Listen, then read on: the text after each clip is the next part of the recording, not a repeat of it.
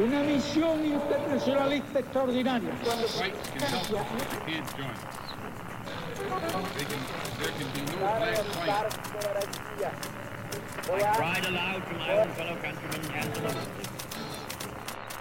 Sua rádio da história.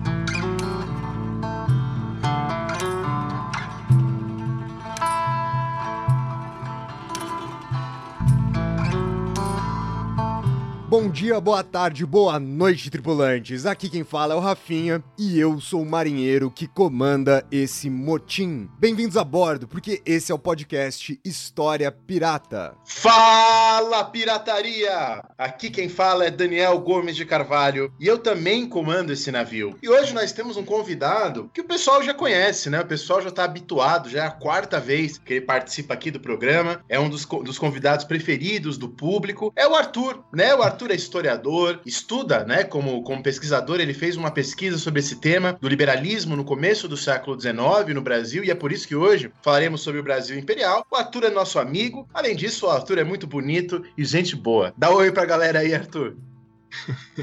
Tudo bem, pessoal? Tô aqui pela quarta vez, é verdade. E, de novo, agradeço o convite aí. Que bom que vocês, que vocês me chamam pra gente conversar de vários temas diferentes. Vamos nessa. A verdade é que o Arthur, ele é um participante desse podcast antes mesmo do Dani, do Dani né? O Arthur É aqui, verdade. tá aqui desde o segundo episódio do História Pirata. O Dani que é o novato aqui nessa embarcação em relação às participações que o Arthur fez. Exatamente. Bom, e hoje eu queria até compartilhar com vocês. Eu tô lendo um livro aqui de um autor indiano, mas que é professor na Universidade da Califórnia, que é o Sankar Mutu. E ele tem esse livro aqui, O Iluminismo contra o Império, né? Que é justamente uma reflexão sobre as ideias iluministas acerca do outro, acerca. E aí fala, ele fala bastante sobre as reflexões feitas sobre a Polinésia, das reflexões feitas sobre o Haiti, sobre a Jamaica, e como isso influi no próprio iluminismo, uma coisa bastante interessante. E você, Arthur, tá lendo algo aí interessante hoje? Eu tô lendo um livro que chama eh, Os Anti-Iluministas, eh, Les Anti-Lumières, tá em francês. É de um autor que é israelense, mas ele viveu uma boa parte da vida na França. E é muito interessante porque é uma história das ideias, é um livro longo que vem ali desde o século XVIII até o século XX. Inclusive, esse autor é o Tzvev Sternhell, ele, ele morreu esses dias, acho que faz um mês, um mês e meio. E ele é super reconhecido nessa área, assim, dos anti-iluministas, estuda a extrema-direita, os reacionários, etc. Então, tá valendo bastante a pena esse livro aqui. E eu vou dizer pra vocês que eu não tô estudando nem os iluministas, nem os anti-iluministas e nem nada que tenha a ver com a universidade, nada que tenha a ver com uma condição acadêmica. Eu resolvi dar uma descansada na minha cabeça e eu tô aqui lendo o HQ de Briga do Silva João, que é uma história em quadrinho independente, maravilhosa. O Silva João chegou a disponibilizar ela no Twitter inteira, você tem lá, você consegue ter acesso. E eu comprei aqui a edição impressa e eu tô me divertindo horrores com a minha história em quadrinho. Você sabe, Rafinha, esse livro que eu tô lendo aqui, do Sankar Mutu, é S-A-N-K-A-R-M-U-T-H-U,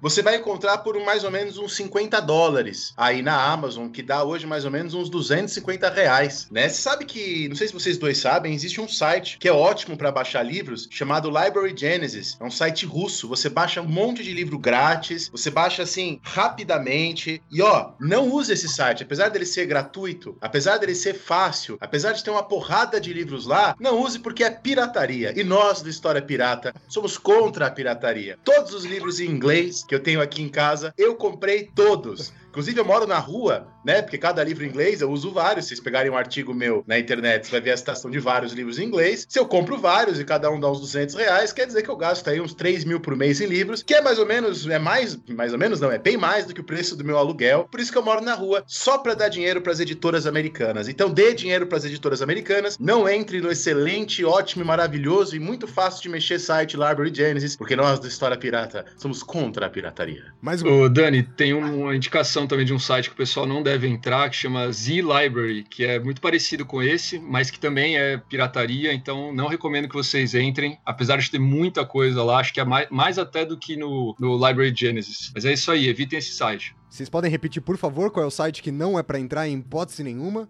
Library, né, de é, L-I-B-R-A-R-Y, Gênesis, de Gênesis, né, da Bíblia. e outro é Z Library. Então eu não entre. Eu não vou colocar nem o Library Genesis, nem o Z Library na descrição desse episódio, que é para nenhum de vocês sequer correr o risco de entrar em algum desses sites. Aliás, falando justamente em não oferecer aí espaço para a pirataria, a gente quer fazer com que vocês reforcem a pirataria, mas eu estou falando aqui do próprio História Pirata. E se vocês quiserem manter essa pirataria aqui sempre no mar, lembrar de ter acesso ao nosso programa de assinaturas via PicPay. É só você fazer o download do PicPay no seu celular, legalmente, lembrando, você entra na loja de aplicativos do seu próprio celular. PicPay é um aplicativo gratuito e lá no PicPay você procura por História Pirata, tudo junto, que você vai encontrar justamente vários planos de assinatura, que vão de 4 reais, que como o Dani bem apontou, não dá nem um dólar, até planos de assinatura para quem aí tá vivendo uma vida muito feliz com uma herança muito gorda que recebeu de um antepassado quatroncentista aqui do Brasil. Você sabe, Rafinha, essa semana a gente recebeu uma carta de um leitor chamado Mauro Otto. O Mauro Otto escreveu assim: Rafinha e Daniel, meu nome é Mauro Otto. Muito bem, Mauro, você já tinha assinado a carta. Eu sou o professor de Química. Antes de tudo, eu queria pedir para vocês mandarem um beijão pra galera lá do Jiu-Jitsu. Ô, galera do Jiu-Jitsu do Mauro, beijão. Bom, Tô lendo a carta de novo aqui. É, agora que vocês mandaram um beijão pra minha galera do jiu-jitsu, eu queria ajudar vocês no PicPay. Eu escrevi um poema para ajudá-los a arrecadar mais dinheiro, mais recursos no PicPay. Quem sabe não convence a galera? Opa, Maurão! Vamos ler aqui o poema do Mauro, professor de Química e morador da saúde. História pirata é muita treta. Aqui a história não tem mutreta. Então pega aí e anota na caderneta. Pode doar 4, 10 ou 15. Cometa. O Rafinha tem tatuagem na teta. Quem doa 50 é magnata das finanças. Eta. Excelente poema. Maravilhoso. maravilhoso, maravilhoso. Lembrando a todos, né, que se você ainda não escreveu a sua carta para o História Pirata, é só endereçar a sua correspondência para Oceano Atlântico, número 342, segundo barco à esquerda. E a gente recebe todas as suas correspondências e quem sabe você terá sua cartinha lida aqui por nós. E no programa de hoje a gente vai justamente, como o Dani já havia apresentado, tratar de um tema que é muito importante para o Arthur, assim como também é muito importante para as pesquisas que o Dani fez em, ao longo, né, da sua trajetória acadêmica, no mestrado e no doutorado. A gente vai tratar do tema do liberalismo, porém a gente vai tentar entender o liberalismo aplicado no Brasil, mais precisamente, aplicado ali no início do século XIX, mais ou menos até a década de 1870. E para apresentar esse tema para vocês, a gente vai dividir o programa de hoje em três blocos. No primeiro bloco, vamos trabalhar de uma questão um pouco mais teórica, talvez um pouco mais atrelada a uma linha de pensamento da história, que é a história das ideias. No primeiro bloco, vamos tratar com vocês um pouco do funcionamento da metodologia dentro da história das ideias. No segundo bloco, iremos pensar a gênese do liberalismo no Império Português e nas suas relações relações já com o Brasil colônia, principalmente no século XVIII, com a era do Marquês de Pombal. No terceiro e último bloco do programa de hoje, falaremos justamente sobre o liberalismo na formação do Estado Nacional Brasileiro, a partir da sua independência, a partir principalmente do ponto de vista político da sua primeira Constituição. Vamos começar o programa de hoje, vamos começar com o primeiro bloco, vamos falar um pouco sobre a metodologia da história das ideias. Música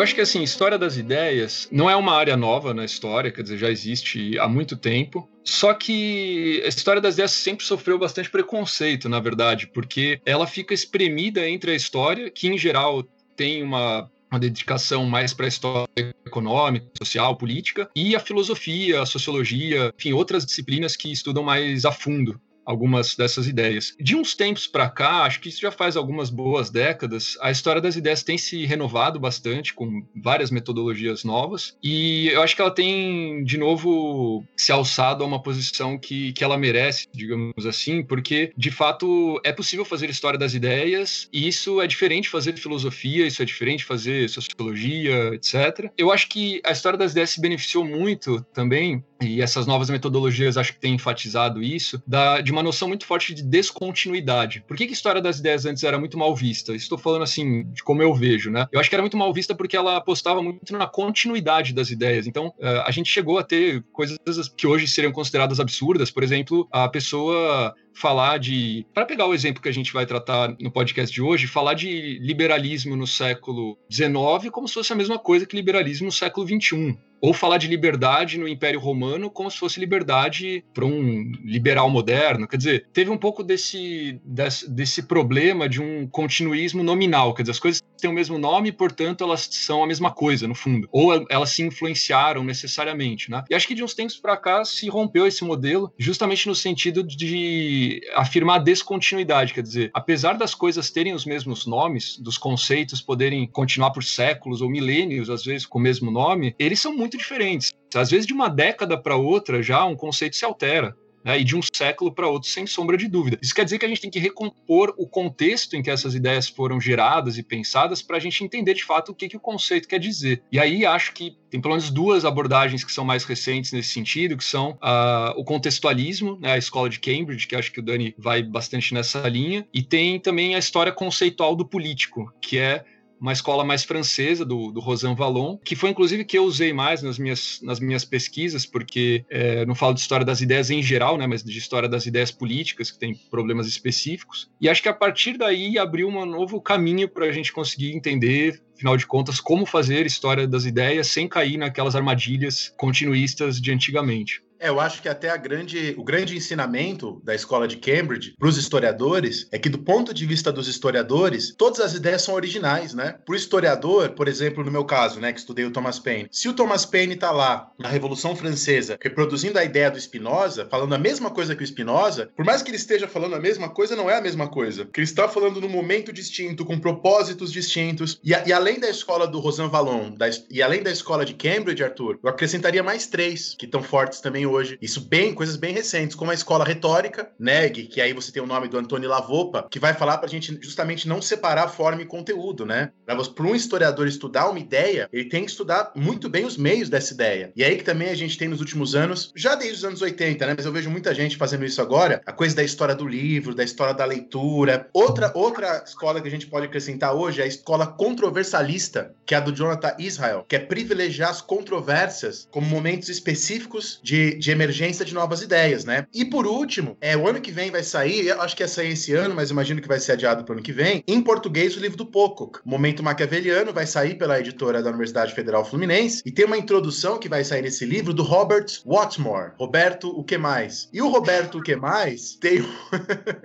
e o Roberto o que mais? Ele tem um artigo sobre a história intelectual global né? E eles remetem muito a Pocock, tá? Vem de Cambridge isso, né? A ideia de uma Global Intellectual History, né? Também. Uhum. Não, e ainda teria uma outra linha que é do Kozelik, né? Já tem bastante coisa traduzida dele para o português, acho que estão traduzindo mais, que seria a história é, conceitual, quer dizer, a ideia de que os conceitos forjam a nossa compreensão da realidade. Então, a partir do momento que você tem um conceito de liberalismo, você enxerga a política de uma determinada maneira, o conceito de conservadorismo e assim por diante. Então, eu acho que isso é interessante, né, Dani? Tem uma variedade muito grande de metodologias com as quais a gente pode abordar hoje o problema da, da história das ideias. Então, tá bem longe daquela coisa tradicionalista e que realmente era meio antiquada, né? Os filósofos acho que tinham de fato bastante razão em criticar aquela ideia muito de uma história continuista, mas ao mesmo tempo acho que agora tem mais ferramentas para para conseguir lidar com o problema, né? E nesse sentido, inclusive, Arthur, eu acho que é onde a história mais se diferencia da filosofia, né? A metodologia da filosofia, muitas vezes, ob obviamente que essa não é a única metodologia filosófica, mas muitas vezes ela vai na contramão do que a gente propõe enquanto história das ideias. Ela vai justamente pensar uma ideia de maneira mais homogênea, de maneira mais absoluta, de maneira mais descontextualizada, que como vocês estão bem apresentando, é o contrário do que a história está se propondo a fazer. Então acho que aqui a gente já entra numa questão importante pro tema de hoje, né? Que, de uma certa forma, a gente vai acabar entrando no mérito de discutir conceito, ideias e assim por diante, mas de entender como isso é diferente pra filosofia do que é pra história. É, até porque, Rafinha, acho que é importante isso que você falou, a filosofia está muito focada em estudar grandes autores, digamos, grandes filósofos. É, enquanto que a história das ideias, que foi também um negócio que o Dani falou agora há pouco, qualquer ideia é importante, qualquer autor é importante à medida que ele ajudou a ou criar, ou divulgar, ou aplicar, ou repensar. Né? De qualquer maneira, as ideias fluem, digamos assim, e qualquer pessoa que participou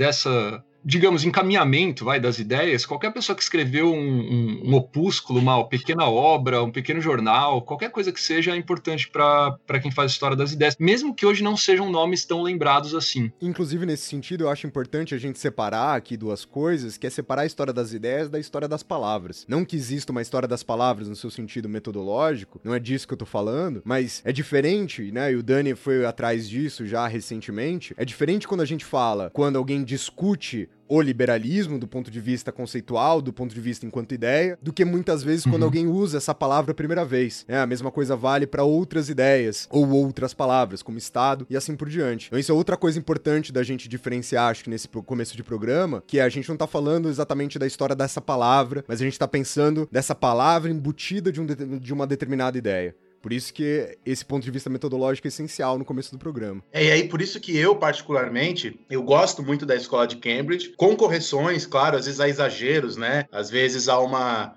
conjunturofobia por parte daquele pessoal, assim, da conjuntura econômica. Às vezes eles têm é, foram tantos exageros, né? Quando a gente fala em conjuntura econômica na história das ideias, que eles exageraram também no outro lado. Eu acho que o grande marxista, um, um dos grandes marxistas que estudou a história das ideias, que seria mais uma corrente aí pra gente colocar, foi o Macpherson, né, o Craw Crawford Macpherson. E aí o Macpherson foi inverso, né? Ele exagerou na coisa, na coisa do contexto econômico e tudo mais. Mas eu sou muito, eu já até estava falando com o Arthur antes do começo do programa, sou muito simpático às ideias do Wittgenstein nas investigações filosóficas, quando ele fala que não existem essências, existem familiaridades, tá? Assim como numa família, a gente é da mesma família, a gente tem cor de olhos parecido, cor de cabelo parecido, vozes parecidas, mas isso não significa que a gente tem uma essência a priori. Eu acho que os movimentos de ideias ao longo da história podem muito bem ser compreendidos sob essa chave de famílias. Eu, por exemplo, eu pelo menos no atual momento aqui, eu gosto dessa dessa dessa forma de entender a história das ideias, como história de grandes famílias ideológicas, porque aí a gente limpa da própria noção de essências. É, eu acho que tem um,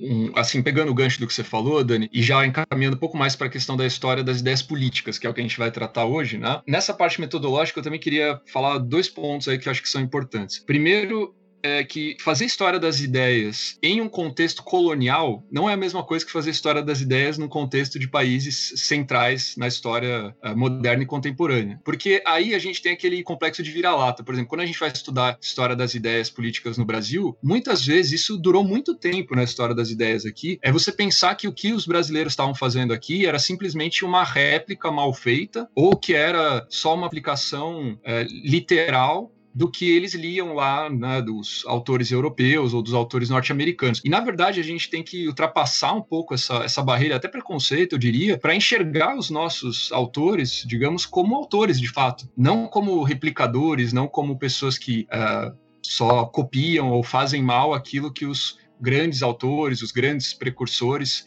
uh, pensaram. Então, acho que primeiro tem esse ponto. A nossa tradição política, intelectual, não é inferior em nenhuma medida à tradição europeia ou norte-americana, desde que a gente entenda o contexto no qual essas ideias foram elaboradas, e é claro que elas fazem referências a outros autores, mas isso não quer dizer que elas apenas copiam. E segundo ponto, aí já acho que entrando em alguma coisa um pouco mais particular, é falar que existe uma tradição liberal no Brasil. Eu acho que aí até volta um pouco para essa discussão filosófica que o Rafinha estava puxando, que é se a gente se apegar a um conceito fixo, imutável e rígido do que é liberalismo, é, é, muito curioso isso. Tem pessoas hoje que são liberais no Brasil, que se denominam liberais, e que dizem que nunca houve liberalismo no Brasil. E eu acho que, na verdade, essas pessoas desconhecem a história do liberalismo brasileiro e elas querem inventar a roda, falar que não há liberalismo no Brasil e que tem que se criar alguma coisa do zero. E não é bem por aí existe uma tradição liberal, elas podem não gostar, pode não ser de acordo com aquele liberalismo que elas preferem, até porque isso acho que é algo que a gente vai discutir muito, né? Existem liberalismos, assim como socialismos e etc. Existem várias vertentes possíveis dentro dessa ideologia, mas de fato existe uma corrente aqui. Né? Dizer que não há liberalismo no Brasil é praticamente descartar a história do Império e da Primeira República. Né? Então, acho que essa é a importância também histórica da gente debater esse tema hoje. Perfeito.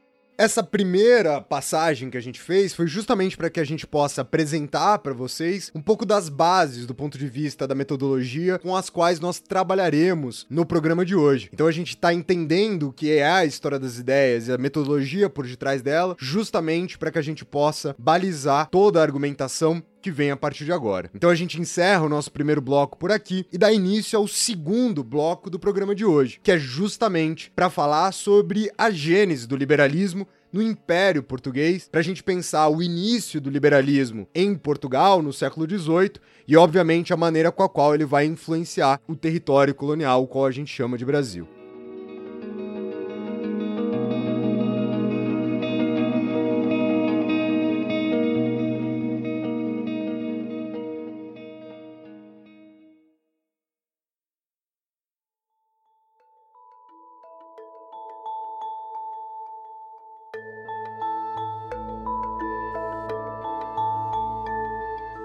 Então, é, eu tinha comentado com vocês, né, até agora há pouco, da gente pensar a partir de, do Marquês de Pombal. É claro que daria para pegar até antes disso, né, mas eu acho que é uma boa referência só para a gente ter uma baliza cronológica que seja, ter algum personagem, pelo menos, que a gente poderia se, se, se basear. Bom, por que Marquês de Pombal? Então, por que pegar ali mais ou menos é, meados do século XVIII, 1750? Porque o iluminismo já enfim, era uma corrente importante ali no meados do século XVIII, na França, na Inglaterra, etc., em vários lugares ali da Europa, mas de fato o, iluminismo em Portugal é toda uma questão, né? tanto que vocês fizeram um podcast só sobre isso, porque é muito delicado o conceito de iluminismo em Portugal, porque por muito tempo também ele foi desprezado, ele foi visto como um iluminismo deficitário, um iluminismo que era inferior aos iluminismos centrais, né, de, Porto, de França ou da, da Inglaterra, e na verdade também acho que isso é uma série de preconceitos. A gente deveria entender o iluminismo português como uma variante possível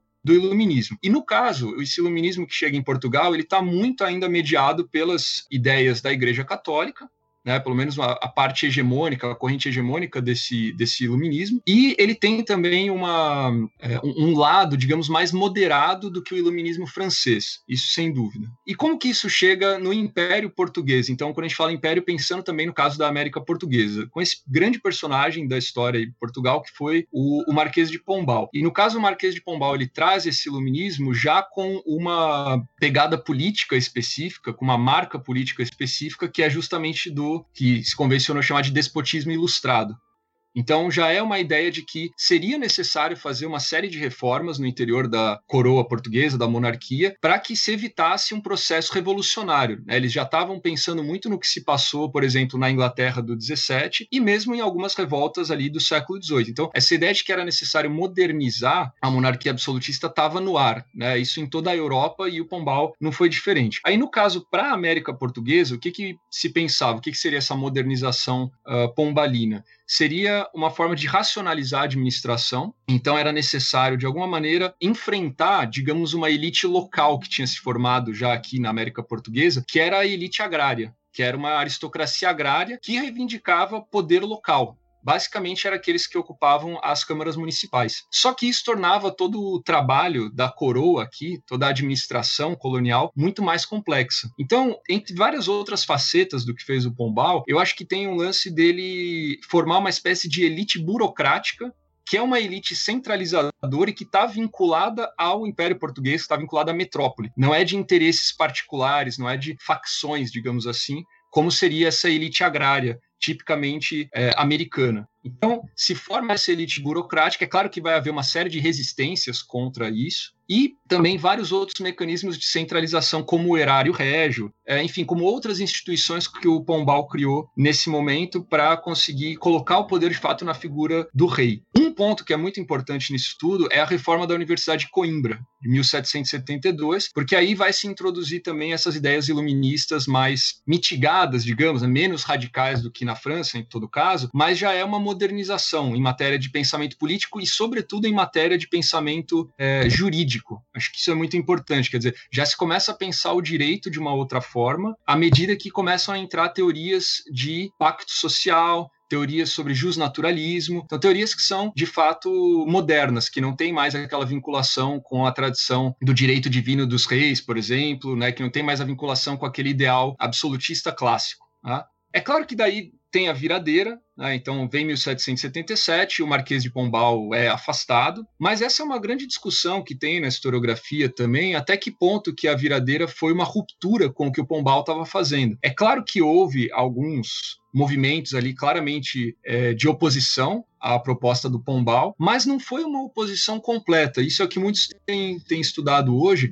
Muitas características que o Pombal imprimiu nesse direcionamento do Império Português continuaram mesmo depois com Maria I. Né? Mesmo depois da viradeira, esse projeto modernizante, digamos, ele não foi totalmente deixado de lado. E, portanto, já nessa, nessa segunda metade do século XVIII, tem ideias modernas ali em Portugal, só que tem o grande problema que vai vir, Alguns esperavam isso, outros não esperavam, que é a Revolução Francesa. Acho que isso muda totalmente o quadro, porque viu-se que, afinal de contas, era possível ter um processo revolucionário tão sério quanto o que foi na Inglaterra, e até mais radical, talvez, do que o que foi na, na Inglaterra, no continente, quer dizer, na Europa continental. E é claro que a partir daí você tem uma série de novas propostas políticas, inclusive algumas dessas propostas, eu diria que as menos conhecidas das que surgem ali, mas que são muito relevantes, vão ter uma influência absolutamente fundamental no pensamento português e depois brasileiro. É, eu acho que seria bom a gente abrir um pouco a Revolução Francesa, não em termos de cronologia, etc., mas em termos desses projetos políticos que surgiram a partir dali, para entender quais deles que foram de fato retomados no liberalismo uh, português e posteriormente no liberalismo brasileiro. Normalmente, quando a gente trata isso na escola, parece uma coisa um pouco mais simples, do tipo, existia uma esquerda, um centro e uma direita, né? Alguma coisa do tipo jacobinos, girondinos e os monarquistas, né? realistas, enfim, absolutistas. Só que, na verdade, é, existem vários projetos no interior de cada um desses é, segmentos, digamos assim. Então, se, tivesse que abrir e pensar em mais projetos possíveis, né? Eu diria que existe o quê? Um projeto jacobino, claramente é o mais radical, é um projeto inspirado no Rousseau e é um projeto que não pensa no que vai ser o papel do rei no período pós-revolucionário, porque para eles não vai ter rei. Ponto final. Ou o rei vai ser morto, ou o rei, na verdade, vai ter que fugir. Então, eu acho que muita da discussão da Revolução Francesa, dos projetos, pelo menos, giram em torno dessa ideia do que fazer com o rei em uma ordem constitucional, que não é uma coisa óbvia. Né? Projeto mais radical, então, nem existe rei. Né? Então não tem que se preocupar com isso, na verdade. Tem outros projetos é, republicanos também, mas que na verdade são mais moderados. Então, por exemplo, um projeto como o do CIS, ele pensa ainda na manutenção do rei, quer dizer, continuaria existindo o rei, mas esse rei não teria poderes exatamente. Então, esse rei ele seria um mero ex executor, porque ele estaria totalmente subordinado ao parlamento, a uma câmara né, o projeto unicameral, que ia expressar a soberania do povo, e o rei ficaria é, deslocado, existindo, mas ele não teria poder de fato, na verdade. Tem o projeto clássico, acho, dos girondinos, que é o projeto mais inspirado uh, no liberalismo norte-americano, em que até pode haver rei, só que, de novo, esse rei tem pouco poder, porque é um projeto bem mais federalizante. Então, cada unidade em separado uh, do país vai ter mais poder do que o governo central. E aí que eu chego aqui num, ponto fundamental para a gente discutir tudo isso, que eu acho que é essa corrente que é a menos conhecida, talvez, da Revolução Francesa, mas que foi a mais importante para a experiência do liberalismo brasileiro, que são os chamados monarquianos. Eu até poderia falar os nomes aqui, mas realmente a gente não vai encontrar nomes que a gente nem sequer tenha ouvido alguma vez, né? Malouet, Mounier, uh, Bergasse, mas não são nomes conhecidos. O cara que era simpático a esse projeto e que era mais conhecido era o Necker, que foi o ministro das Finanças, né, o último ministro das Finanças. E qual que era o projeto do Necker que os monarquianos vão continuar, vão tentar pelo menos? Um projeto em que é, você tem um mundo pós-constitucional, você tem uma França com Constituição, mas você tem uma Constituição que dá muito poder para o rei. Você tem uma Constituição que centraliza bastante o poder na figura do rei, inclusive fazendo o rei, digamos assim, superior ao parlamento.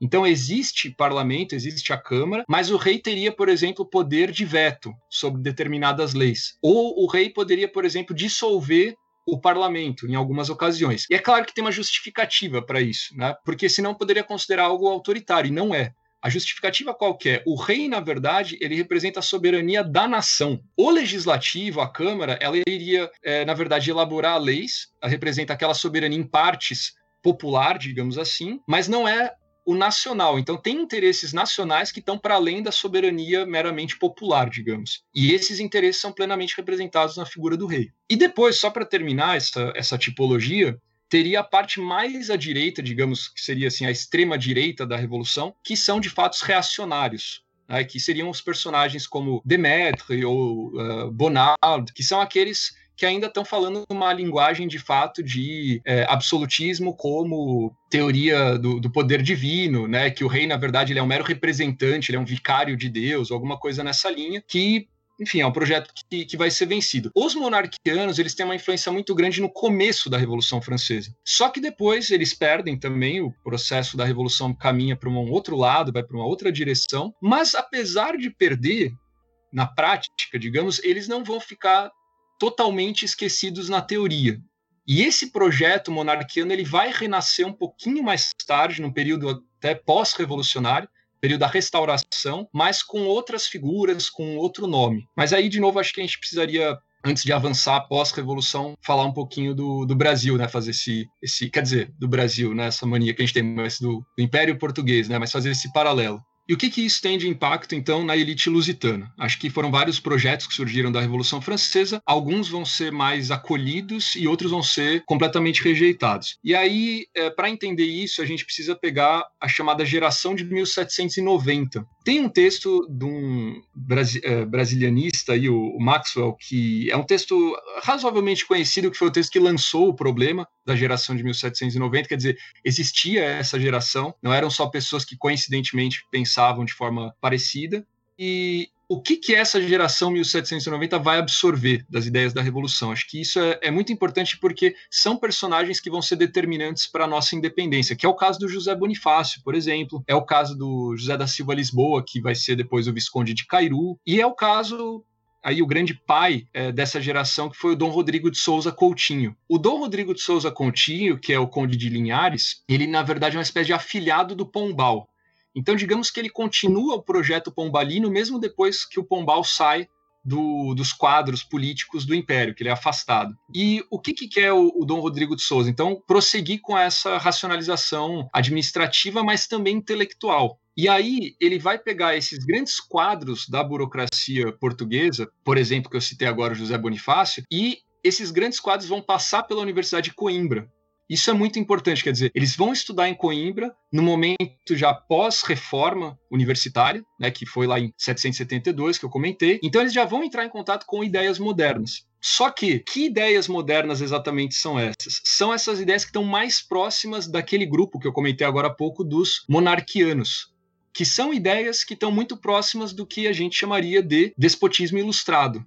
Ou uma outra expressão também para denominar seria reformismo ministerial, quer dizer, eles são favoráveis a uma reforma, mas uma reforma que vem de cima para baixo. Eles acham que essa reforma tem que ser encabeçada pelo Estado e é uma reforma, na verdade, que é, demanda uma elite ilustrada, demanda gente muito preparada para conseguir fazer isso. E que tem mais a ver com o que era uh, o próprio Império Português, pelo menos os projetos principais do Império Português que sempre ficaram mais uh, orbitando o Estado do que a própria sociedade civil. Nesse sentido, inclusive, Arthur, desculpa te interromper, eu não sei se você vai chegar nesse ponto, mas uma das coisas que eu acho que melhor exemplifica exatamente isso que você tá falando, e na minha opinião, uma das coisas que a caricaturização por meio de novelas, etc., eu acho que traz um dos grandes prejuízos na compreensão exatamente disso que você tá falando em relação à história do Brasil, é a transferência do aparato político-administrativo português por Brasil em 1808, né? Porque a gente tem essa mania de repetir a exaustão, essa coisa numa condição de fuga, devido à pressão napoleônica, e obviamente que a pressão napoleônica exerce um papel fundamental dentro desse processo. A gente tem aí vários autores que fizeram questão, né, de levar isso para um tom do ridículo ao máximo, que favorece inclusive aquela perspectiva negativa em relação ao que é Portugal, ao que é o Império Português do século XVIII, XIX, essa coisa como né, um, um lugar às margens, um lugar marginalizado em relação à política, em relação às ideias na Europa E, no entanto, essa noção da transferência é uma noção que retoma o Pombal. Essa ideia de transferir o centro do Império Português para a região então colonial, justamente nessa perspectiva de usar o Estado como uma força a fim de desenvolver a economia e as próprias estruturas políticas do Império Português, ela está totalmente ligada a essa ideia da racionalização e não a uma ideia estapafúrdia, né, do rei com o frango debaixo do braço, como muitas vezes as pessoas tentam transformar. Isso que é um movimento extremamente complexo, né, numa espécie de uma caricatura. Então eu acho legal a gente reforçar, justamente olhar para essa transferência, óbvio que ela acontece naquele momento devido às pressões circunstanciais, mas que ela não é uma ideia nova, de que ela é uma ideia que vem sendo debatida justamente em cima dessa ótica que você está apresentando, desde ali, né, de metade do século XVIII. E disso, e disso eu até puxaria o que eu estava pensando enquanto o Arthur falava, né? Que é o que me leva é o, é o, que me encanta nesse período que a gente está falando, a passagem do século XVIII para o XIX, e é o que me leva a ser especialista nesse período, que é um período de enorme experimentação política e de enorme experimentação do ponto de vista das ideias, né, dos caminhos, assim, havia uma consciência e isso é perfeitamente comprovado pela documentação de que um mundo novo se abria, né, é, é, é um, a palavra do mundo novo, de coisas novas, de uma grande transformação são coisas repetidas à exaustão pelos atores nesse período, né? Então é muito louco como é um período de experimentação e o Brasil está dentro disso. Não, perfeito isso que vocês falaram. Quer dizer, o, da, da, parte do Rafinha, você disse que o projeto remonta ao próprio Pombal. E, na verdade, quem continuou muito com essa ideia depois do Pombal foi o próprio Dom Rodrigo de Souza Coutinho. Já no final do século XVIII, então você vê, não tem nada a ver com Napoleão, né, com as invasões, ele já cogitava como algo assim muito importante que se pensasse na transferência da corte e da coroa, claro, para a América porque ele já via que, na verdade, o futuro do Império Português estava muito mais na América do que na Europa, porque nesse momento, é, de lavada, o, a porção americana era muito mais evoluída em termos econômicos do que. e, e tinha um potencial muito maior do que a, a porção europeia do, do Império. É, e de outro lado, tem isso que o Dani falou, quer dizer, é muito curioso quando a gente pega a documentação, porque é tudo muito novo, de fato. E eu acho que até quando a gente fala dessas perspectivas que a Revolução Francesa abre, tem muito a relação com o novo. Porque, em geral, aqueles que são mais adeptos do novo, da novidade, da experimentação desenfreada, vão mais à esquerda. Eles acham que a razão é capaz de construir um mundo completamente novo de cima a baixo. Que eu acho que seria mais a perspectiva é, jacobina, ou pelo menos republicana, de uma maneira mais ampla. E você tem essa perspectiva mais conservadora, que vai ser a que tem mais impacto, na verdade, no liberalismo é, luso brasileiro, que é: existe a novidade, quer dizer, isso é muito importante. Essa geração não está negando o fato de que a Constituição Constituição é algo inevitável. Não vai se retomar agora um período anterior à Revolução. É, só que isso não quer dizer que você vai descartar o antigo regime de uma vez só. Não quer dizer que você vai destruir o mundo antigo de uma vez só, porque tem uma série de características desse mundo que de fato funcionavam. Né? Claro, vai ter que ser adaptado isso mas você não pode ir né, numa, num republicanismo desenfreado, ou como eles falavam muito na documentação, né, essa liberdade abstrata e geométrica, quer dizer, a liberdade puramente racional, não pode é se sobrepor Burke, né? do Burke. Aí, claro, né, vamos chegar no, no Burke com certeza, não, não pode se sobrepor a todas as tradições. Então, nesse sentido, é, que eu acho que é importante pensar o seguinte: existem variadas formas de liberalismo liberalismos mais exaltados, como vai se dizer depois no Brasil, liberalismos que são mais à esquerda, digamos, e liberalismos que são mais próximos de um ideário conservador, que bebem muito, não só, mas bebem muito, por exemplo, num Burke, né? Essa ideia de que a tradição se mantém. É claro que ela pode ser reformada, repensada, etc., mas de alguma forma essa tradição é, se mantém. Agora, olha que coisa curiosa, Dani. Para esse pessoal e, e aqui para essa geração 1790, luso brasileira, o que teve um peso muito maior, na verdade, foi o liberalismo francês do que a experiência propriamente inglesa. E é claro que eles liam Burke. Por exemplo, José da Silva Lisboa, Visconde de Cairu, ele era um leitor assíduo de Burke e de Adam Smith. Só que muitas vezes esses uh, ingleses, digamos, eram filtrados pela experiência francesa. Só que aí a gente cai num problema. Qual que é o problema? A gente tende a pensar que o liberalismo inglês é o liberalismo verdadeiro, que é o liberalismo essencial, original, e que tudo que se desvia desse projeto é falso.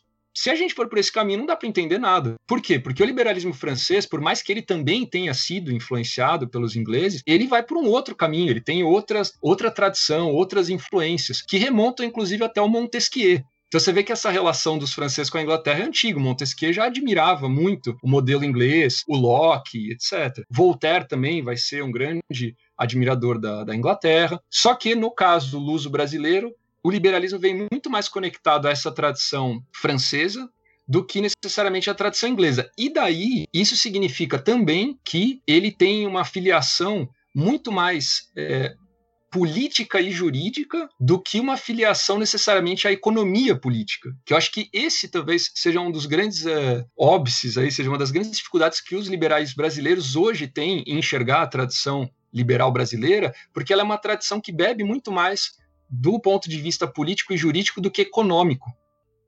Quer dizer, o Guizot foi muito mais importante, o Benjamin Constant foi muito mais importante para nós do que um Adam Smith, ainda que se lesse Adam Smith também. Né?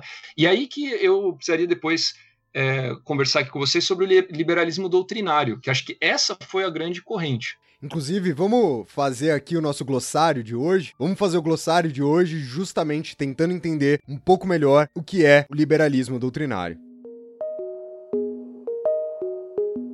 Beleza, então, ó, liberalismo doutrinário é o seguinte: desses monarquianos que a gente estava falando agora há pouco, então, desse projeto que não é um projeto absolutista, é muito importante que isso fique claro, mas é um projeto constitucional que dá relevância muito maior ao rei, que centraliza o poder na coroa. Desse projeto que não vai ser bem sucedido durante a Revolução Francesa, vai ressurgir, na verdade, no período pós-revolução, no período da restauração, vão ressurgir alguns, algumas ideias que vão ser trabalhadas de uma outra maneira, mas ainda nessa perspectiva. E aí, autores importantes, Benjamin Constant, eu estou falando em francês para não confundir com Benjamin Constant, que foi um brasileiro que tinha o mesmo nome, né, que viveu no final do, do, do 19. Então, Benjamin Constant e a Madame de Staël, que era também uma personalidade importante, que era filha de quem? Filha do Necker. Tem esses dois personagens que são fundamentais e depois na verdade, esses dois são mais precursores, digamos, do liberalismo doutrinário, porque depois os grandes né, nomes desse movimento vão ser o uh, Royer Collard e principalmente o Guizot. O Guizot é o autor fundamental para a gente entender o liberalismo doutrinário na França e, por extensão, no Brasil, porque ele era amplamente discutido no Brasil. Tanto que o Rosan Vallon, aqui já citado, quando ele vai explicitar né, o liberalismo doutrinário, ele chama esse momento de momento Guizot. Né? Eu, eu, o Arthur leu um artigo que eu escrevi no comecinho do ano, e nesse artigo eu até tentei é, é, mostrar, defender que as ideias base, as linhas de força do liberalismo doutrinário são anteriores, né? A, a, a Madame de Staël a, são da época justamente daquela última fase da Revolução Francesa, que a gente chama de diretório. Né? Meu artigo não foi avaliado ainda, não sei se ele vai ser aprovado ou não, mas por quê? Porque ali no diretório já há uma preocupação, naquele último momento da Revolução Francesa, da possibilidade de a liberdade, de, o excesso de liberdade, do excesso de democracia violar as liberdades, né? Quer dizer, da ideia de igualdade excessivamente colocada, da democracia excessivamente colocada, ser uma ameaça né, à liberdade, e aí o problema da tirania da maioria, que é um grande problema dos doutrinários, e que vai culminar depois no Tocqueville, né, sobre o qual já falamos aqui no podcast. Não, perfeito, Dani. Tocqueville, sem dúvida, é um herdeiro dessa, dessa tradição. E tem um ponto que você levantou que eu acho que é fundamental, porque você que é meio caçador de mitos, né, que a gente ensina coisa errada na escola, você vai gostar disso, que é o seguinte: a gente tem aquele modelo clássico, né? Ah, os liberais vieram para acabar com o absolutismo. Eles...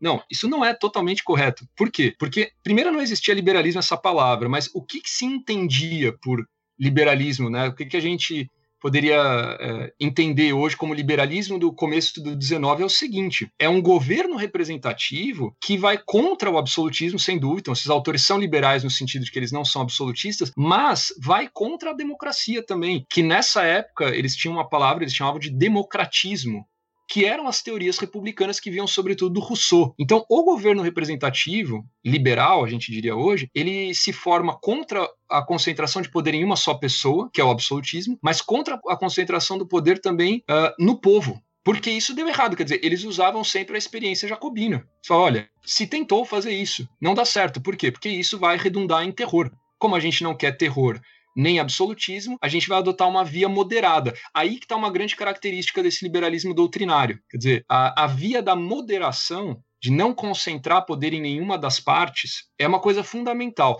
E todos esses autores doutrinários foram também homens práticos, eles participaram da política francesa. Por exemplo, Constant, aqui só de novo, né, a gente está falando do Constant como se fosse um doutrinário, ele é um pouco anterior, mas ele é uma influência importante. Mas o Guizot, por exemplo, foi um personagem fundamental da política francesa do, do começo do 19. E tudo isso vai ter um impacto assim é, absurdo, absurdo. Quando a gente pega é, os documentos dessa geração 1790, quando eles já estão aqui no Brasil é, discutindo é, formas de representação política, etc., eles é, é, curioso, porque assim, se você não consegue ver nas entrelinhas, você nem vai perceber que eles estão citando Guizot, porque às vezes é uma referência tão óbvia que eles não falam que é o Guizot. Porque todo mundo ali tinha lido. Guizot, Burke, Montesquieu, quer dizer, todos esses autores eram fundamentais. Eles nem precisavam citar, de fato, para se saber que estava trabalhando com aquilo. Que diferença dos parlamentares brasileiros de hoje, né? Que, embora se digam os deles liberais e conservadores, sequer leram esses autores fundamentais aí, diferente desses nossos liberais dos, de 100 anos atrás.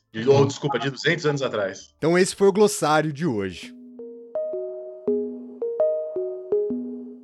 Então, aí eu acho que dá para para pensar agora a questão da independência, né? Já, já caminhando um pouco, quer dizer, claro, aconteceram aí episódios fundamentais, o Rafinha já comentou, por exemplo, a vinda da, da família real e da corte. Depois, outros episódios que a gente muitas vezes acaba esquecendo, por exemplo, o fato de que a, o Império Francês chegou na Espanha né, e teve a revolução na Espanha, teve Cádiz, tem uma constituição espanhola, isso tudo tem um impacto tremendo também na elite portuguesa. E, e aliás, é exatamente nesse contexto espanhol da constituição de Cádiz que a palavra liberalismo é inventada, né? Exato, exatamente. E, e, e isso depois, inclusive é, é, curiosa essa história, porque o Dom João VI ficou preocupado, tão preocupado com essa revolução na, na Espanha, com o constitucionalismo espanhol, que ele chamou um personagem também muito importante, que é o Silvestre Pinheiro Ferreira, que era um, filósofo português, para escrever textos para que não houvesse revolução em Portugal, quer dizer, para ajudar a coroa portuguesa a entender como seria possível evitar. E olha, é muito curioso, o nome desse texto aqui, que ele escreve, chama Memórias Políticas sobre os Abusos Gerais e modo de os reformar e prevenir a Revolução Popular. Então, isso é muito interessante, porque a, a reforma aqui era vista como uma forma de evitar a Revolução. Não era uma continuidade. Então, a reforma vai ser feita pelas elites para evitar que haja rebelião popular. Bom, aí chegamos então mais próximos da, da independência. E é claro que quando a gente fala de independência, a gente não pode pensar em 1822 apenas, porque é um processo que se desenrola pelo menos desde a Revolução do Porto. Né? Se a gente fosse falar assim de uma maneira muito aproximada, a Revolução do Porto é a Revolução Francesa em Portugal. Todas as diferenças que pode ter, mas o ideário iluminista, liberal que surge ali é de alguma maneira aquele que é, existiu também na Revolução na Revolução Francesa. O que, que acontece? A independência não é um processo automático. Eu imagino que o Rafinha também deva trabalhar muito nesse sentido. Quer dizer, a independência não foi algo dado até o momento que ela aconteceu de fato, né? Que ela se torna é, quase que impossível de ser revertida, que seria julho de 1822. Mas antes disso, teve várias tentativas da elite brasileira inclusive comparecendo às cortes constituintes portuguesas para evitar a ruptura com Portugal. Então, até o último momento, na verdade, a ideia era manter um império com dois centros, digamos assim. Um centro americano e um centro, um centro europeu, né, o centro em Portugal. Mas houve um enfrentamento enorme uh, às cortes portuguesas. De fato, tinham um projeto que, se não chegava a ser uma recolonização do Brasil, pelo menos elas podavam bastante a autonomia, né, muito mais do que é, os brasileiros esperavam. Por exemplo, os brasileiros esperavam ter uma Câmara aqui, para pelo menos conseguir elaborar suas próprias leis. E até isso chegou a ser negado por exemplo, pela, pelas cortes uh, portuguesas. Então chegou um momento que de fato parecia que a ruptura era inevitável. E aí, logo que se faz essa ruptura, logo que ela começa a ser vista como inevitável. É, o próprio Dom Pedro I, que foi o personagem aí, um dos, um dos fundamentais, já se encarrega de começar a pensar é, em chamar uma, uma Assembleia Constituinte, chamar eleições para formar uma Assembleia Constituinte. E, na verdade, né, o que o Dani falou, assim, que eu estou pesquisando esse período, a, a, o meu tema, de fato, objeto de pesquisa é a Assembleia Constituinte é, de 23, porque é na Assembleia Constituinte que todos esses projetos vão se enfrentar quer dizer, os projetos políticos que são de uma indeterminação grande. E que eu acho que é fundamental, porque a maneira pela qual o Estado brasileiro vai ser formado ali tem um impacto até hoje. E a gente está falando de liberalismo, sem sombra de dúvida. Agora, resta saber qual foi o liberalismo que venceu na Constituição de 24. É, o que, que saiu da Constituinte e o que, que foi implementado na Constituição de 1824, que é bom a gente não esquecer que é a Constituição que durou mais tempo na história do país. Então é fundamental a gente entender as origens ideológicas da Constituição de 24. Então acho que aqui a gente pode encerrar o segundo bloco do programa de hoje. Afinal de contas, a partir de aqui estamos justamente discutindo aquilo que é o tema do terceiro bloco do programa, que é o liberalismo na formação do Estado Nacional Brasileiro.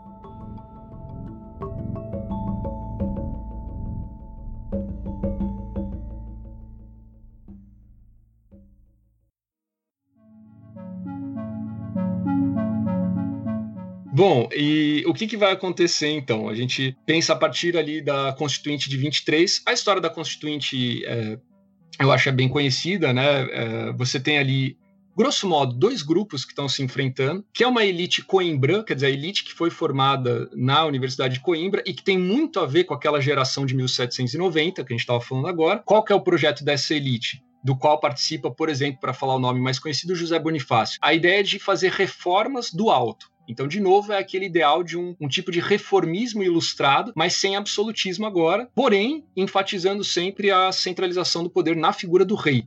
O rei é aquele que representa de fato a soberania da nação. Então ele é superior à, à, Assembleia, ele é superior à Câmara. E do outro lado? Então, de um lado tem essa elite coimbrã, a elite burocrática, a elite que é próxima desse projeto monarquiano. Do outro lado, tem a elite brasiliense, uma elite que foi formada aqui nos quadros americanos mesmo, que não passou pela Europa e que já estava aqui há mais tempo. Socialmente, quem são essas pessoas? Não são os burocratas.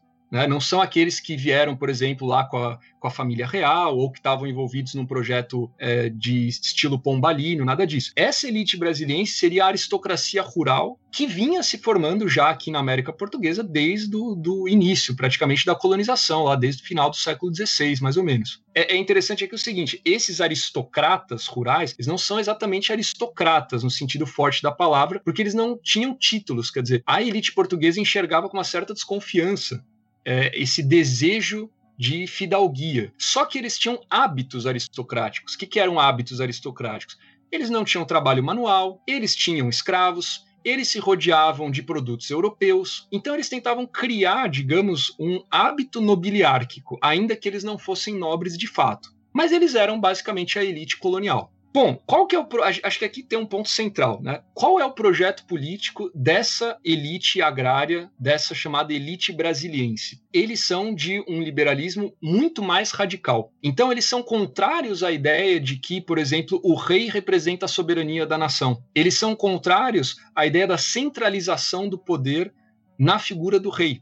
Pelo contrário, eles têm inspiração muitas vezes é, nos Estados Unidos e não na França, e eles acham que o poder deveria ter uma forma praticamente federal, ou seja, que o Brasil é um país imenso e que, portanto, deveria se distribuir o poder entre as várias Uh, províncias. E aqui tem um problema seríssimo, que inclusive vocês comentaram lá no podcast de Estados Unidos uh, século XIX, que é o Brasil no século XIX, ele já era um país imenso. O Brasil, na época da independência, tem um território gigantesco, que é uma coisa extremamente complexa, muito diferente do que aconteceu nos Estados Unidos. Porque lá eles vão começar uma expansão depois da independência. Então, o grande problema aqui, um dos grandes problemas, era o seguinte: como que você elabora uma representação política sem separatismo? Sem fazer o Brasil se despedaçar, como foi o caso da América Espanhola em vários países diferentes. Porque aí você vai acabar Inclusive, rompendo. Arthur, naquele livro que é coordenado, né, aquela coleção Construção Nacional coordenada pelo José Murilo de Carvalho, tem um pedaço do segundo volume uhum. que ele fala assim, justamente sobre esse processo que você está explicando. Debate constitucional durante o segundo reinado, entre 1840 e 1889, girou em boa parte em torno da natureza daquilo que a gente vai trabalhar daqui a pouco, né, que é do poder moderador e da responsabilidade dos ministros. E aí o que o José Murilo de Carvalho uhum. separa aqui, ele separa numa ala conservadora, dizendo: os conservadores mantinham-se dentro de uma interpretação literal da Constituição, repetindo justamente o Guizot, né, o historiador influente político francês. A ideia de que o rei reina governa e administra. E aí aquele que eles vão chamar de liberais, mas a gente sabe que aqui, né, tanto os conservadores quanto os próprios liberais, eles compõem esse espectro liberal do que a gente está discutindo no programa de, no, de hoje, e ele vai falar que justamente esses liberais vão se apoiar no espírito da obra do Constant. Recorrem a Adolphe Thiers, outro historiador influente político francês, o rei reina, mas não governa. Então, eu acho que fica bem ilustrado como muitas vezes esses mesmos conceitos que a gente está trabalhando, com o passar do tempo, eles vão ganhar outros nomes. Né, como essa parte aí, o qual você está apresentando, ela ganha esse espectro, ela ganha essa máscara de conservadora nesse momento.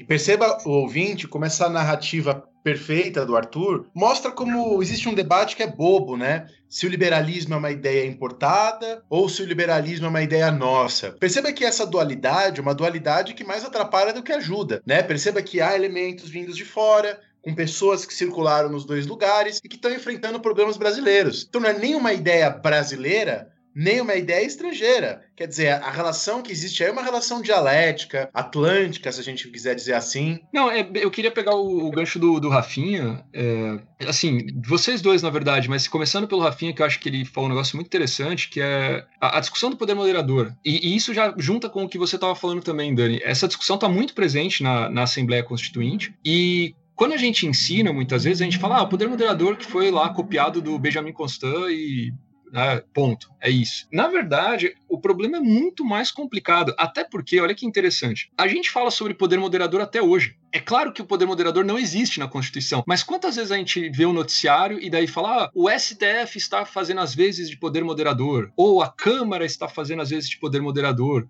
Dizer, existe um debate, e qual é o debate? O que, que o Constant queria quando ele elabora esse conceito de poder moderador? E não vamos é aproveitar, ele só. inclusive, Arthur, e vamos fazer um segundo glossário aqui para hoje. Eu acho que caberia facilmente a gente fazer um glossário parte 2 do programa de hoje, justamente para trazer uma ideia um pouco mais complexa, um pouco mais precisa do que é o poder moderador. Esse conceito aí é fundamental, não dá para entender a história do Brasil sem pensar em poder moderador. E é o seguinte, o Constant foi aquele que deu o nome poder moderador, mas sem se prender ao nome, mas pensando na ideia, a ideia estava muito presente na Revolução Francesa como um todo, que era o seguinte: você vai ter um poder por exemplo, executivo, uh, legislativo, judiciário. Você tem poderes que representam determinados segmentos da sociedade, mas você tem que ter um poder que esteja acima da política. Porque, por exemplo, quem vai defender o sistema representativo? Os poderes, eles podem atuar no interior do sistema representativo. No caso, o executivo e o legislativo. Mas e se o próprio sistema representativo estiver em perigo? Quem que vai defendê-lo? Tem que ser um poder que esteja além desses poderes, digamos assim. Só que esse além não quer dizer necessariamente que é um poder autoritário ou absolutista. Não pode fazer uma intervenção a qualquer momento que ele bem pense, até porque esse poder tem que estar discriminado na Constituição. Então, o poder moderador tem essa ideia. É necessário um poder que esteja além dos outros para conseguir lidar com questões com as quais esses outros poderes não conseguem lidar e também para moderar o conflito entre os outros poderes. Se o presidente, por exemplo, entra em conflito com os deputados, quem vai moderar o conflito?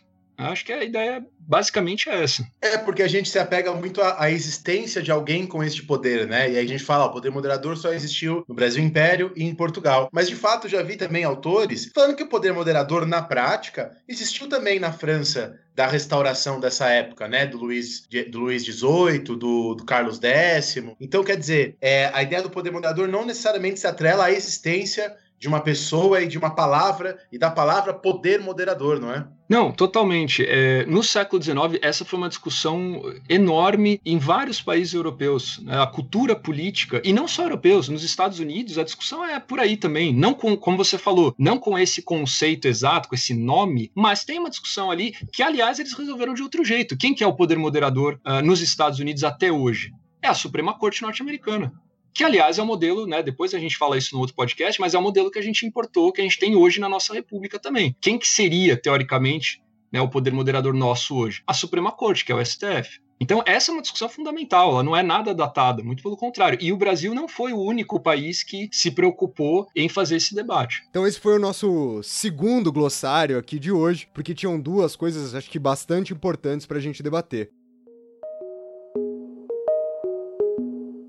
Aliás, aproveitando aqui o final do glossário, eu quero puxar um gancho é, em relação pra gente voltar, sair um pouco do conceito e voltar para uma coisa mais de discussão. Eu diria, inclusive, óbvio que é, é, minha, meu posicionamento, eu quero entender justamente aí a sua postura em relação a isso, mas eu diria que o grande, a grande questão que deveria ser olhada de forma crítica na Constituição de 24 não é o poder moderador, mas o poder executivo. Porque a, a, a grande, o grande fato que faz com que o poder moderador tenha assumido as características características com a qual a gente interpreta ele de uma coisa de abuso, de excesso, né, de poder, não é o fato dele existir, mas é o fato da mesma instituição, no caso a mesma pessoa, ser detentora de dois dos poderes o poder moderador, que é de uso exclusivo do imperador, e o poder executivo, que também era de uso exclusivo do imperador. Então acho que a grande questão que tinha que ser discutida não é a existência ou não desse quarto poder, mas sim quem exerce ele, né? Como vocês estavam falando em relação ao fato de que tem tantos outros lugares que também possuem algo equivalente, mas que não geram essa mesma narrativa com a qual a gente olha para o Brasil Império. Não, ótimo, Rafinha. É, eu acho que assim, para você ver como existe muita criatividade na nossa elite política intelectual. O poder moderador, quando ele é criado, o conceito é criado pelo Benjamin Constant, a gente não pode perder de vista que o Benjamin Constant é um liberal. Então, na verdade, olha que coisa engraçada. Na verdade, o Constant cria o conceito de poder moderador para esvaziar o poder do rei. Porque ele pensava o seguinte: olha, de um lado tem os republicanos que querem matar o rei. Não, não é essa a solução. De outro lado tem os absolutistas que querem que o rei concentre todo o poder. Não é essa a solução. Quer dizer, vai haver é, rei numa ordem constitucional, mas vai haver um rei com poder esvaziado. Por quê? Ele só tem o poder de moderar conflitos, mas ele não concentra o executivo. No entanto, aí que está que tá o jogo. Quando esse conceito vem para o Brasil, ele vai ser usado pela elite burocrática, ele vai ser usado por aqueles que tinham o projeto monarquiano que eu estava falando agora, não para esvaziar o poder do rei, mas pelo contrário, para deixar o rei com mais poder ainda. Por quê? Porque eles colocam o poder moderador na mão dele, e aí, puxando aí o gancho que você trouxe, Rafinha, o poder executivo também. É claro que ele não exerce o poder executivo de forma direta, ele tem que delegar esse poder executivo para os ministros. Mas, na teoria, ele pode demitir qualquer um desses ministros a seu bel prazer. É claro que tem um jogo de forças, tem uma relação de forças que o impede de fazer isso de forma discriminada porque ele vai ser taxado de, de, autoritário, absolutista, como aliás foi um pouco o caso do Dom Pedro I. Agora, isso é interessante. O Dom Pedro I se correspondia com o Constant e ele era visto pelo Constant como um dos maiores heróis do liberalismo.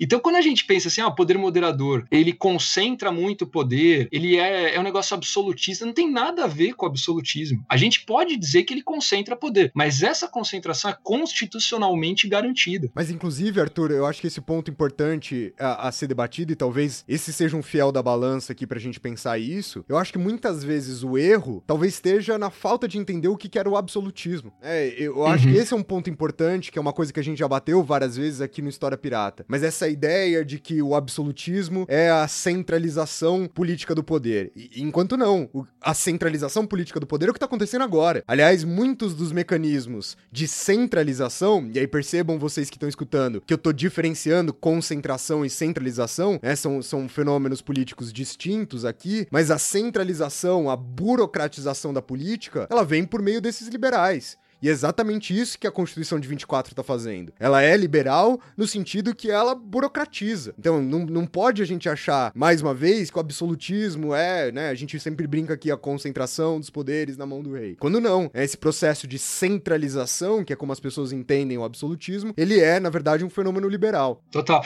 E, e Rafinha, posso acrescentar um negócio que endossa completamente o que você está falando. Por, olha que coisa curiosíssima. Para os monarquianos, para o Necker, por exemplo, para um Mounier, etc., eles pensavam que era a interpretação que eles faziam da história da França. O Guizot também, os, os, doutrinários também pensavam assim. O problema da França não foi o excesso de centralização política, foi justamente o contrário. Porque durante o antigo regime, o rei não conseguia, de fato, governar porque o poder estava estilhaçado em várias cortes e, e, nobrezas e senhores feudais e igreja. Quer dizer, o poder estava muito mais descentralizado do que ele vai se tornar depois da Revolução Francesa. E a avaliação que o Pombal fazia, que a geração de 1790 vai fazer e que depois chega na, na Constituição de 24 é a mesma. O problema do Brasil não é a centralização do poder, pelo contrário, é a descentralização do poder. E aí é muito interessante também que a gente tem assim essa coisa, ah, eles são conservadores e mas é muito diferente ser conservador naquele momento, porque eles estavam preocupados com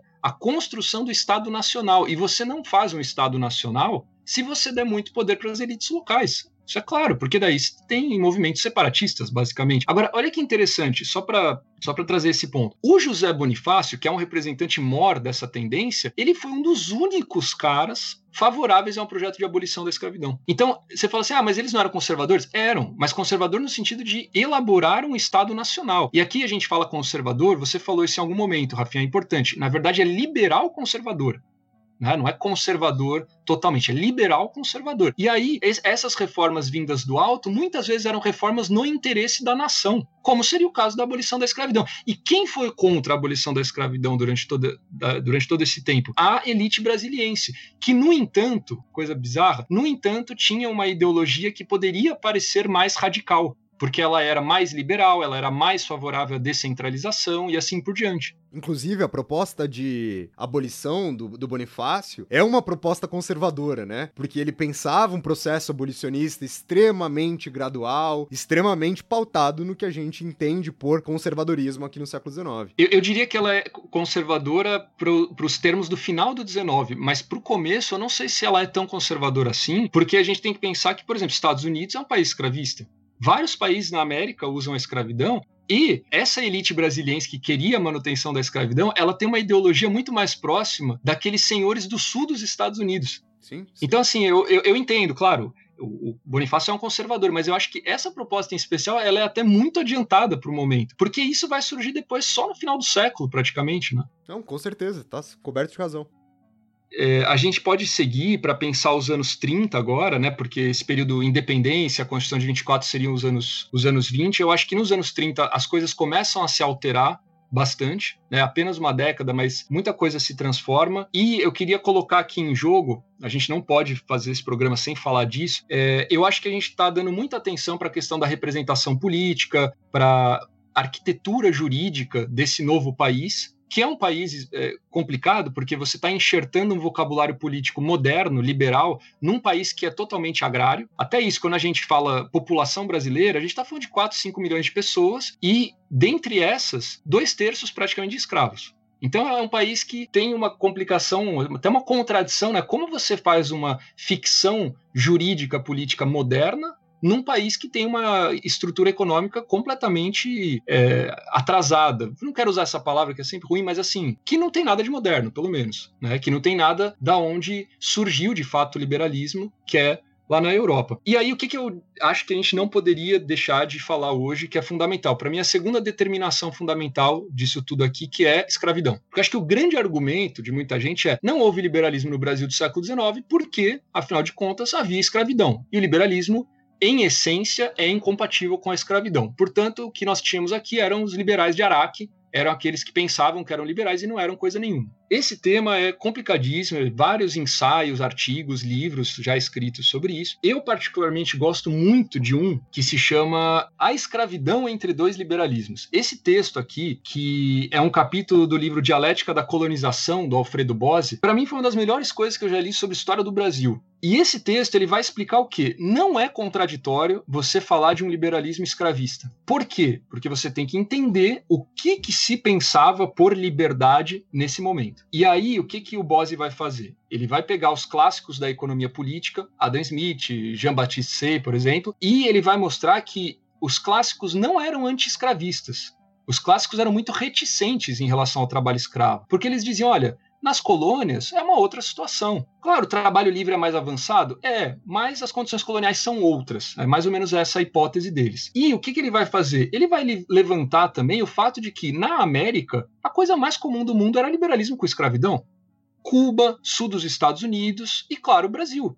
Então, assim, não tem nada de aparentemente contraditório se você não tiver essa visão essencialista do liberalismo. E aí a gente tem que falar isso mil vezes. Liberalismo, nessa época, não é sinônimo de forma alguma de democracia. O ideal de cidadão, o citoyen, O ideal de cidadão do liberalismo nesse momento é um cidadão que tem propriedade. Você não pode ser cidadão se você não tem propriedade. E o escravo é uma propriedade. Então, inclusive no Brasil, ser cidadão era quase equivalente de ter escravos, muitas vezes. Sabe que existe um estudo, o Arthur, que eu conheci por meio do Richard Palmer, é um estudo antigo já, sobre os usos da palavra democracia, e a palavra democracia só é mais usada num sentido positivo após a Primeira Guerra Mundial. É, sim, eu diria até após a Segunda Guerra. É, é, é, o estudo fala que é após a Primeira que esse termo começa a ser usado de, de maneira mais benéfica do que maléfica, e de fato, é só depois da Segunda Guerra Mundial que liberalismo e democracia estão consolidados. Os liberais democratas, nesse período, são exceções. E o Thomas Paine, claro que eu tenho que citá-lo, na minha opinião, é uma dessas exceções. E, e, há exceções, mas predominantemente os liberais acreditam que se o povo participar do poder, isso será uma ameaça à propriedade, né? Eu lembro de, de ouvir uma vez de alunos nossos, né, quando a gente dava aula no cursinho, a seguinte frase: os nossos alunos falavam assim: é, democracia não é ditadura da maioria. E, é, e é, isso é uma grande bobagem de ser falada. A democracia democracia, na nossa visão,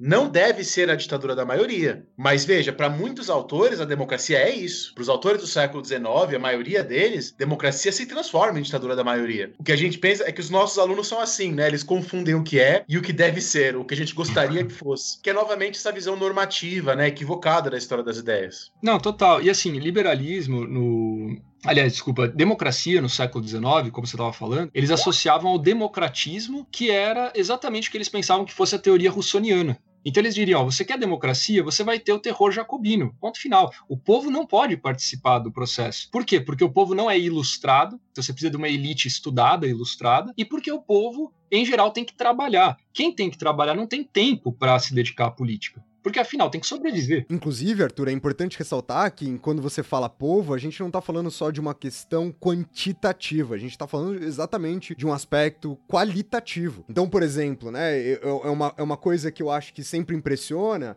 quem não, quem, quem nunca se deparou com isso, mas quando a gente olha para quem tem acesso ao voto, por exemplo, resumindo o processo democrático ao voto pela Constituição de 1824, isso dava 10% da população brasileira. Se a gente pensar só na população livre, dá 50% da população brasileira com acesso ao voto, né?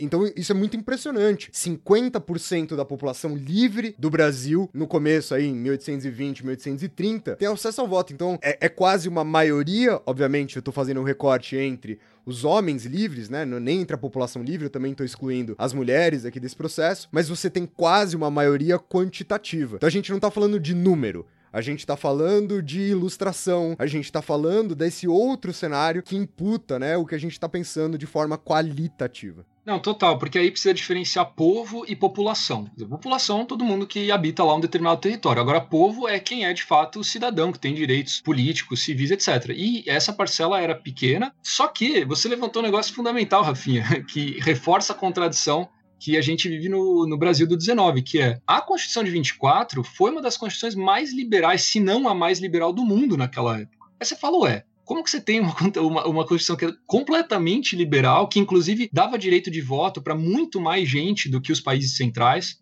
na época, do que Estados Unidos, Inglaterra, França, etc., é, sendo que você tem um povo, essa é uma expressão que eu li esses dias que é interessante, é um povo senhorial, praticamente. Por que você exclui escravos, aí você já exclui a maior parte da população. Mas você exclui também aqueles é, muito pobres, os livres muito pobres. E, na verdade, quem tem esse, esse direito de manobrar politicamente, ainda que o voto fosse um pouco mais amplo, mas quem tem o direito de acesso aos postos políticos, porque isso a gente não pode esquecer. O, o voto era censitário, só que para ocupar os cargos políticos você tinha um censo maior ainda. Quem pode ocupar de fato esses postos era, é, era essa elite é, senhorial ou burocrática. Eu estava falando lá atrás dos anos 30, que eu acho que é importante, porque aí tem alguns remanejamentos que a gente precisaria notar, que é o seguinte: é, é o período da regência e é um período de uma experiência é, republicana no Brasil. Sempre falo para os alunos, não tem que confundir isso com república. Não houve república no Brasil nesse momento, claro, mas houve uma experiência republicana porque o monarca estando afastado por uma insuficiência etária, como que se elegia o poder executivo? Como que se escolhia o poder executivo? Por eleição. Quer dizer, se votava no regente, depois, né, principalmente quando foi ali a regência una, isso tinha muita cara de presidencialismo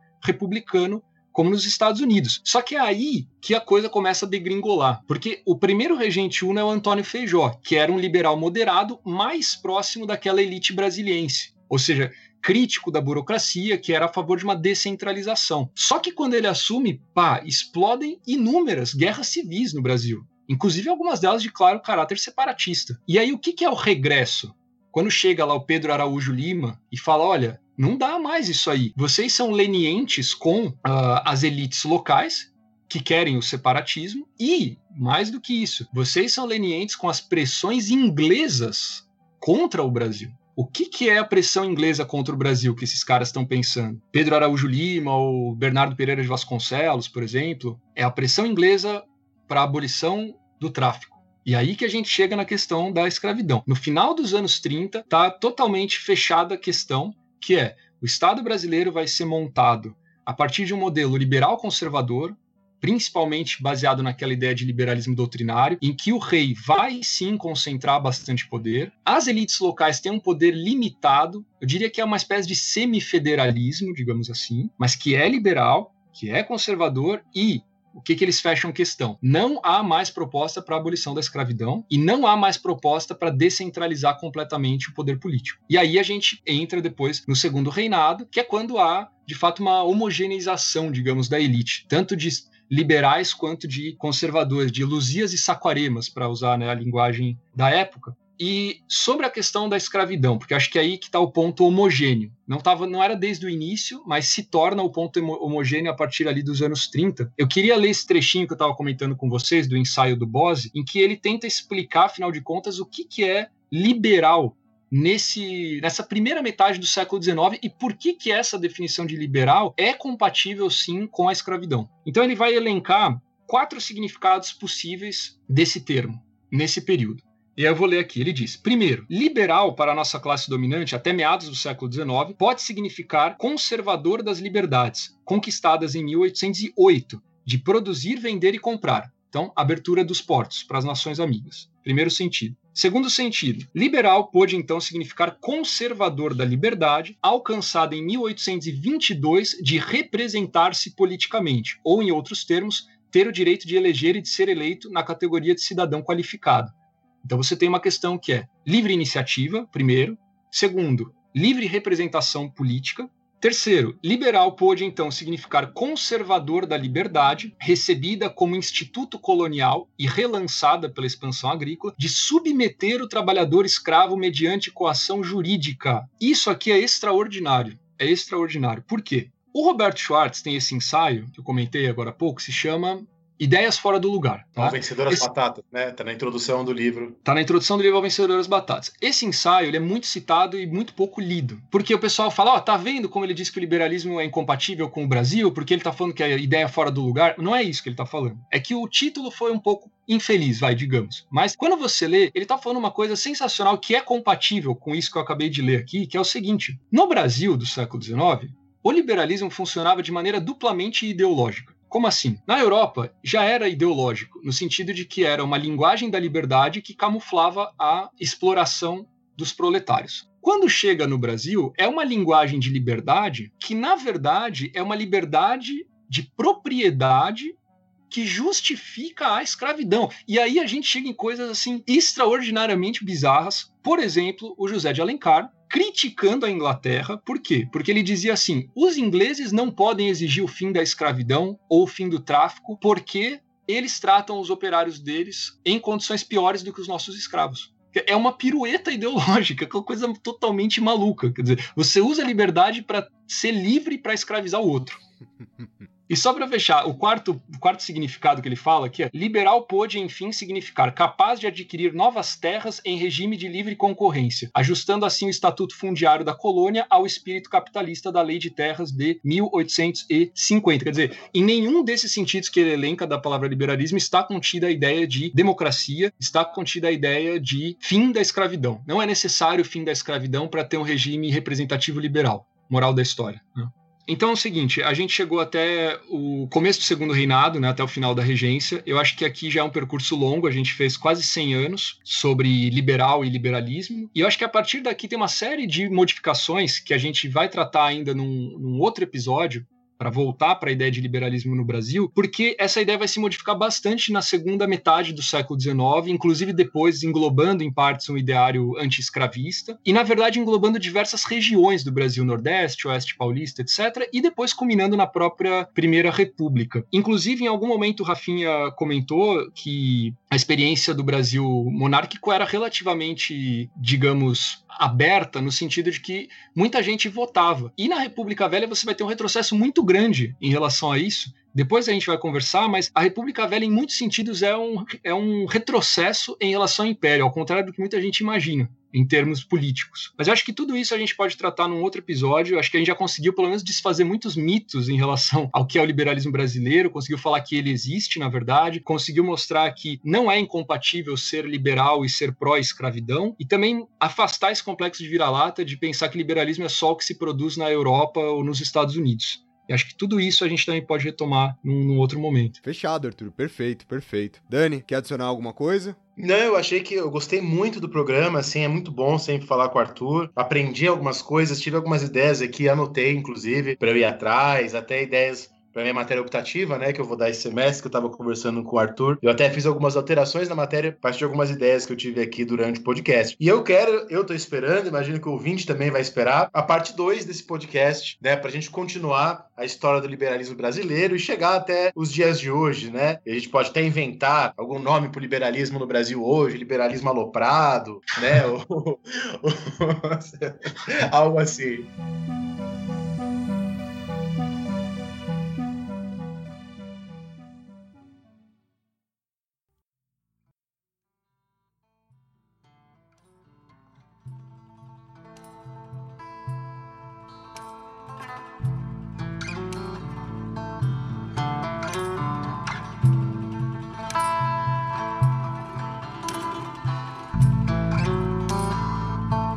Arthur, obrigado mais uma vez. Além do convite do próximo, você sabe que você sempre faz parte aqui.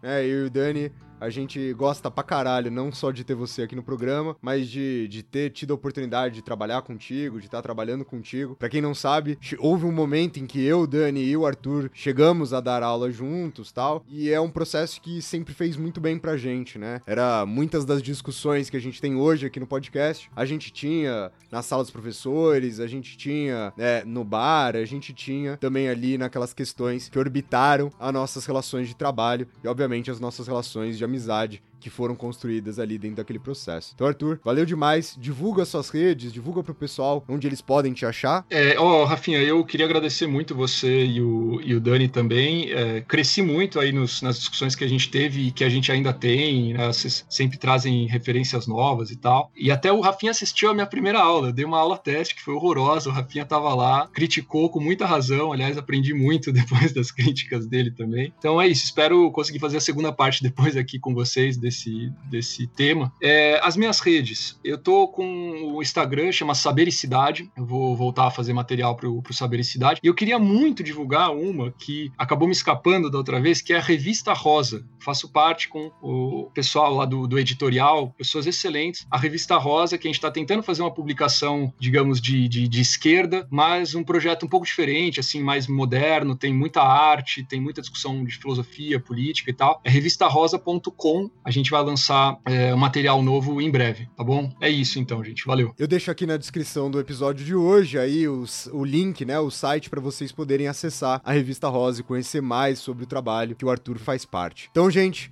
muito obrigado pelo programa de hoje, muito obrigado por quem escutou a gente até aqui. É isso, um abraço para todos, valeu e até o próximo programa. Falou, pirataria! Valeu!